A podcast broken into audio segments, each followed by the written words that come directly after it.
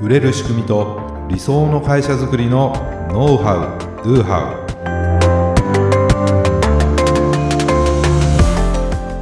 ウこんにちはビズクリエイトの渡辺ですビズクリエイトの中野です。本日もよろしくお願いいたしはまいす。よろしくお願いいたします鼻声ですか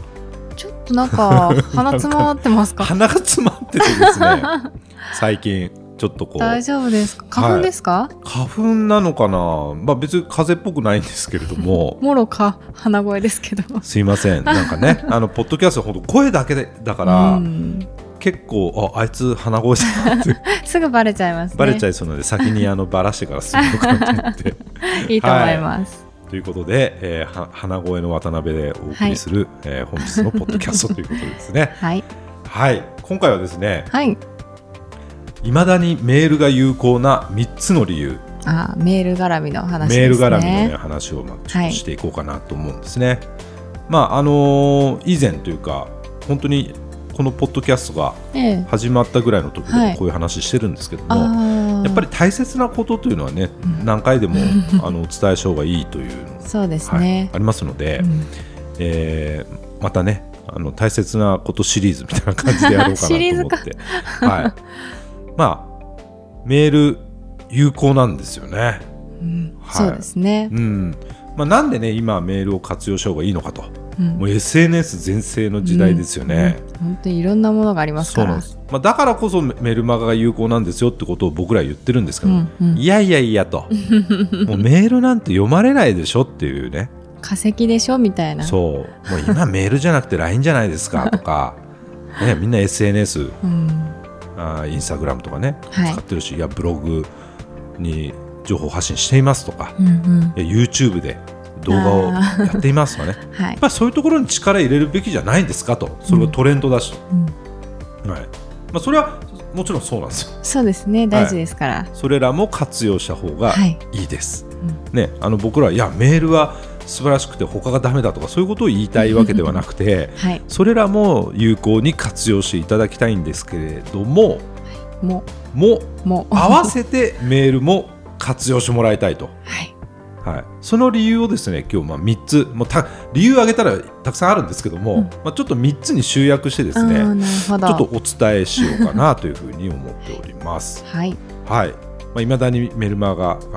メールがね有効な3つの理由、はいまあ、。1つ目はですねはい、なんでしょう。メールはインフラであるということなんですよインフラ。インフラインフラっていうと電気とかねうん、そうですね。水。道とかガスとか、うん。まあ、そういうこともインフラ、はい。ね、言いますね。生。活の基盤になるようなその、ねえーものとかって言いますけどもこれはですね、まあ、インターネットのなんていうかな機能なんですねうん、メールというのメが。ールというのは。はだい。からなくなることがないってことなんですよインフラなんて。うんうんうんなんか特定のサービスとかそういうものじゃないじゃないですか、うん。あー、確かにそうですよね。まあ、インターネットっていうのはそのウェブををこうブラウザでホームページとか、まあ、そういったものを閲覧するとかうんう動ん画を閲覧するとか、まあ、ありますけれども、まあ、メールっていうのも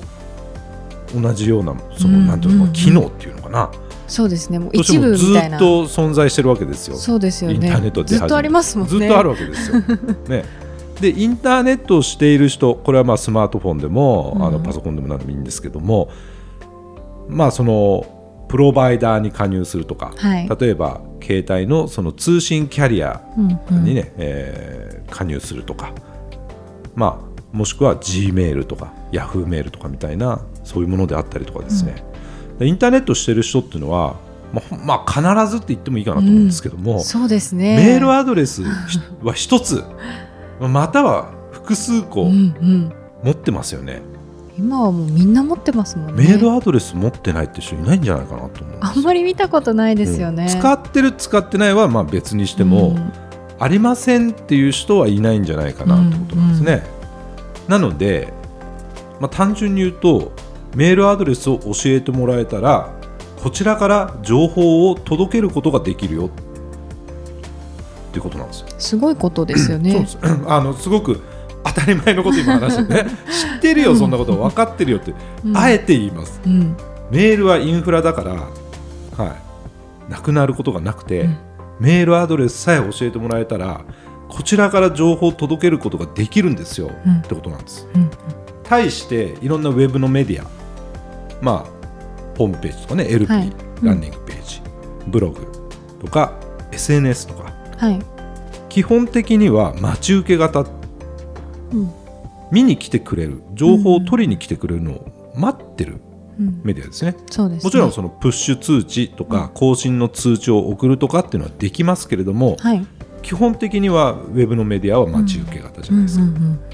でもメールはお届け型、うんうん、確かにまあ、LINE とかもそういう意味ではお届け型、そうですメねッセンジャーとかもお届け型、情報をこちらから届けることができるとうんで何かのサービスに申し込まなきゃとかっていうよりはこれはもうインターネットの機能としてもうすでにあるので、まあ、使えますよねっていうことなんですよね、うんまあ、LINE, LINE やってない人ってあんまりいないかもしれないけど そうですね、まあでも俺絶対 LINE したくないとか言ってる人も中にいましたから ね。前いましたよいねました一よ部別になんかみんな使ってるのが使えばいいじゃんとかと思うんだけど不便 不便じゃないのかなとか思うんですけどね、でも、えーでもそういう人はメールは使ってたりとかすると思うので、うんはい、となるとやはりメールの方が利用者数は多いうんうん、うん、確かはにずですよね。そうですよねそうなんですで個人のコミュニケーションというのはもうかなり LINE とかに置き換わってきてますよね。うん、ほとんどまあ、仕事上のやり取りとかはメールとかっていうの多いですけども、やはりこうビジネスチャットのツールであるとかメッセンジャーであるとか、うん LINE であるとか、まあ、僕もほとんどそういうものをやっぱ使います。うんうんはい、で置き換わってきてるんですけども要するに B2C はとかい B2B、うんうん要するにその企業とかねお店企業からその個人にとか、うん企業間でのやり取りっていうのはいまだにメールが主流であるということなんですねはい例えばいろんな EC サイトで買い物をしたらメールが送られてきますよね注文確認のメールとか、来ますねうん、あんまり注文確認のなんかは分かんないけどメッセンジャーで来ると か、まあ、あんまりないかなあんまりないですよね、うんまあ、割合としても圧倒的に多いのは何かネットで買い物をしたらメールが送られてくるし、うん何かのサービスに申し込んだりすればメールが送られてくるしとっていうことなんですよね、うんだから個人間のコミュニケーションは、まあ、LINE とかですけども、うんうん、でもやはりビジネスでこう使われてお客様に情報を届けるというものはまだまだメールが使われてますよねってことなんです。はいでこれはなくならないと思います、うんなぜならインフラだしいろんなものに置き換わっていくかもしれないけれども、まあ、なくならないよねっていうことなんですね、なるほどはい、で2番目はいメールは流行に流されない、というと はい、これね、あのーミクシーってあったんですよあめちゃくちゃ懐かしいですねミクシーやってましミたクシーやってましたねマイミクとか言って はあ懐かしいね、いやいろんなコミュニティがあったり思い出してしまかしなりやたっぱ盛り上がりましたよね、ですね学生時代とかうんよくあ今りました、やってますよミクシーいや もう記憶の彼方にすっ飛んでますね まあ、今やってなミいクシーまだあるかなわかんないですけどでも今ミクシーガンガンやってマイミクを増やしてますみたいな 人ってあんまりいないじゃないですかいない、はいい、ないですよねでやっぱりミクシーからそのフェイスブックとかねんツイッターとかが出て、でインスタグラムが出たりとか今だと TikTok とかで YouTube とか、はいまあそういったものにどんどんこう、トレンドもこう変わってきてですねねえー、いってるわけですよ。ということはミクシーめっちゃ頑張ってマイミクを何千人とか増やしてた 人はいその人たちね何千人のそのつながりがまああったわけなんですけども、うんうん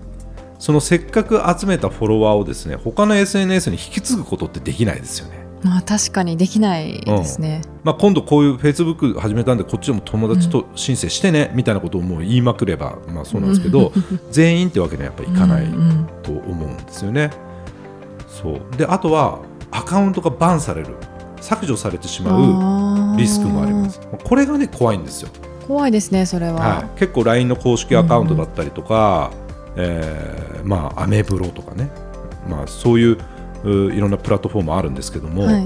まあ、なんかやはり一企業が提供しているサービスなので、いろんな規約がありますよね、うん利用規約、はいまあ、そういうものとかポリシーに抵触してしまうとアカウントが止められたり削除されてしまう、んん何の前前触れもなくバンされる消されてしまうってことがあるそうするとお金と時間かけてうん、集めたフォロワーが一瞬で失われるということなんですよ恐ろしいですよね。なのでこういったプラットフォームに依存するっていうのは非常にリスクが高いなというふうに思います、はい。だけど使った方がいいから上手に使いたいんだけどもここに依存しまくるというのは実は結構リスクが高いよってことなんです、うううなるほど。だけどメールは流行に流されないっていうのはね、えー先ほど言ったようにインフラですから、はい。はい、メールはなくなることがないし1うん人一つ以上持ってるので、メールアドレスアドレスを聞いておけばですよ仮に SNS とか LINE のアカウントがバンされてもその人たちにメールでお知らせすることができるんうでんす、うんうん。なんかわかんないけどバンされちゃいました とで新しいアカウントを作ったから、こちらをフォローしてくださいとか、うんこちらにお友達登録してくださいっていうようなことをコンタクト取れるわけですよね、うんうんもともとのその人たちに、そうですようね。ん、これがねめっちゃ大きいなと思うんでうす、ん、確かに。うんでまあうちのようなですねメール配信システムのサービスが、まあなくなっちゃったと、はい。うん考えたくないですそうよでねす ね。辛いそ。れ使えなくなったとしても他にいくらでもあるわけですいろいろ とそうですね。他うんの他社のサービスが。っていうことなんですねだからメールアドレスを持っていればですねそれが自分でなくさない限りまあなくならないじゃないですか、うんうんうんっていうことなんですよねうーんまあだからこれはやはりやった方がいいなっていう理由です、はい。で、え3つ目がですねはい。これ読みたい人に送るんで結構反応が高い、うーん。ですねはい。えーメルマガとかっていうのはメールアドレスを登録した人だけに送られるじゃないですかそうですね。不特定多数に送られるってことはないんですよ、要するに特定多数特定された方のたくさんの人に送ることができるよってことなんではい。クローズドなメディアであるということ、うんうん一般には公開されないですから、うん基本的にはねメールを受け取った人にだけ見れる、うん要するにあなたの情報とかいろんなことを知りたいよっていう人にだけメールを送ることができるはい。まあ、そういった特性のあるメディアであるということですね。である程度の長文でも読んでもらいやすいなっていうのはあります。うんうんうん結構長文でもねそうでメーすルね。って読みやすいと思うんはでい。すね。うんでもそれを超長文なメー ルが LINE で送られてくるとうん、 ちちょっとあれあっていう ょっと引いちゃいますね。なんかあの詳しく見るななんかそんなリンクまで出ちゃゃってそれを押さないとあの見れないとかね。うんうんってなるとなんとなくその短い文章とか、まあ、スタンプとかそういうもものでこうコミュニケーションを取るようなものではあるので,、そうですね。あんまりこう長文で何かを伝えるっていうのはあの LINE とかねあんまり向いてないかうなとん、思うんですけども、えーまあ、読みたい人に送れるしはい。しっかりとこう情報を伝えられる、うんうん読んでもらいやすいと。ということはやはりですねこう教育しやすいお客さんとかね、うん正しい情報正しい知識を伝えて教育をしていくうん。ということは売りやすくなるってことなんですよ。ちゃんと見込み客とかねお客様がいろんなことを理解してくれるから、理解して何がいいかっていうのをね分かってもらった上でいろいろ買ってもらうことができると、いうことがあるんですね。おーうん。うん、なので、えーまあ、読みたい人に送るんで反応が高いんですよってことです。うんなるほど。まあ以上この3つはい。ですね。メールはインフラであるということと、はいメールは流行に流されないよということと読みたい人に送るので反応が高いんですよと、まあ、まだまだいろいろあるんですけれど もまあ大きくまとめるとそうこですねんなとこうんろかなっていうことなんです。はい。特に重要なポイントですね。そうですね、はい。はい、そしてですねこうメールアドレスっていうのはこう資産であると資産資産。はい、なので、まあ、SNS ももちろん活用しながらですね、合わせてメールも活用していって、その資産というものを構築していってほしいななるほど。というふうに思うんです。資産って何っていう感じになるんですけども、うんちょっとイメージがねつきにくいと思うんですけども、それは次回また次回。詳しく明らかにしていきたいと思います。よわかりました、はい気になりますね。ろしくお願いします。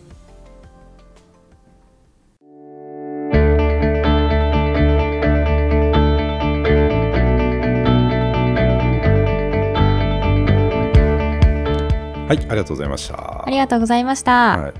さっきねあの、はい。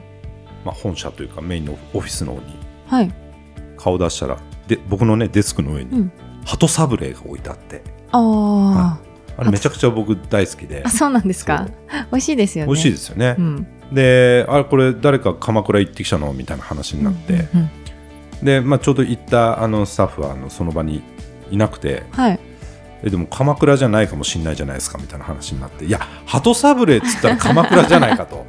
まあそうですよね他。の地域ってわざわざ鳩サブレ買ってこないでしょっていう話でちょっと盛り上がっててでなんかそのサブレとクッキーの違いって何なんだろうねみたいな話してたりと かでなんかいろいろ調べたらですね、はい。なんとなんと。この群馬にですねはい。鶴サブレというつるサブレ。鳩サブレに対 する鶴サブレっていう商品があるんですよそれパ群馬メーカーですよパクリじゃないですか。まあ、パクリと言っていいのかパクリですか ね鳩に対して鶴だからね対抗してる。そうなんですよ でこの鶴サブレーなんですけども、はい。まあ、なんで群馬といえば鶴って書いてあるんですけど、うんうんまあ、鶴舞う形の群馬県というね、うんうんあの上毛かるたっていうのがありまして、ですね。はいそれの「鶴」がそそれなんですけども、はい。群馬県の、ね、県の形がこう鶴が飛んでるうんうん。ようなね、翼を広げて飛んでいるよう な形に見えるそうですね。うん、だから結構この鶴っていうのがね、はい出てくるんですけども、まあ鳩サブレーってね鳩の形をしているわけです よはい。じゃあ鶴サブレーはそのまあ鶴の形っていうかな、まあ、群馬県の形なんでしょはい。 う、はい、でこれネットにこう載っててですね見たらうーんこれ なんというかですねはい。微妙な形してるんですねあ、どういう風に微妙なんですまかあ、。鶴にも見えないし群馬県にも見えないってもう言っちゃいますけどなるほど。どっちにも寄ってない感じの。そうですね、まあ、言われたら、まあ、あーって感じですね。あ、そんな感じこれななんんですか。だと思うっつって答えられる人多分いないと思 うんで、まあ、なんかクイズとかにね使ってもいいかなっていう、ははいい感じなんですね。だからこれ面白いなと、ううんん。だからやっぱりこうローカルのねこういうお菓子とかこううんうん食べ物で、まあ、何かをこう、まあ、パクったっていう言い方しちゃっていいのか分かんないですけどもオマージュみたいな。そうですね、まあ、そういうものってなんかいろいろあるんだろうなとであのさっき知ったというかねこういうものがあるの知らなかったので、そうですね。知らなかなっんたいろでいす。ろ調べると面白そうだななんていうふうに思ったんですねはい。でそこでちょっと思い思い出したのがはい。あの北海道のねうんうん。お菓子のお土産といったら何ですか私あのバターサンドああマルセイのねあそうこですの間いただきましたけ ども美味しいですでよね。まああるじゃないですか、まあはい。ん北海道といえば白い恋人でですすか。よね。 まあ、白い恋人の方が、方がというか、白い恋人、結構メジャーじゃないであ すか。 そうですね。で、あの、関西のね、方で、あの、面白い恋人っていうのがね、 売ってたりしてて。そうなんですか。あれ、確か吉本興業かな、はい。あうなんかやと、おも、白い恋人に対してね、面白い恋人とーん。あ出してるんですねそういうの。出しててですね、これ、まあ、もう。10年近く前かなうーん、その白い恋人のね、はい製造元からですね、はいちょっとし商標権を侵害されたってことでです ねあのーまあ、販売の差し止めと か損害賠償請求されてたんですよ、えー、そうなんですか。まあ、多分なんかパッケージとかも結構寄せちゃっなるほど。たんでしょうねで白いに対して面白いっていうことで、うん。ねまあ、関西的な発想なんでしょうそれがう。んなるほど。まあ、そんなあの訴訟にはこう発展したという事例もあるんでねまああんまりこうーんちょっとこう寄せすぎるというか、するのも危険なんじゃないかなとそ思ったうんでですすね。まあ、だからってツルサブレがどうかっていうのは分かんないんですけど もだから、ね、僕らも結構いろいろなんかネーミングとかあの何かやるときにこうなん寄せたら面白いとかねなんかちょっとノリでやっちゃいそう、ねうんなうんでんちょっとねこう商標権とか、うんまあ、そういう権利もいろいろありますんでねはい。あんまりこう寄せすぎない方がいいんだろうなっていう、んんんんまあ、そんなお話でね はい。はい、ぜひなんかあの同じようなねなんとかサブレ情報をお待ちしておりますので サブレ情報。地方のねなんかサブレ情報を、うんはい、教えていただければなと思います。はい当番組で取り上げてほしいことや質問を大募集しています説明文に記載の URL からメッセージをお送りください今日の話がためになったという方はぜひ高評価やフォローもお願いいたしますそれではまた来週ありがとうございましありがとうございましたた。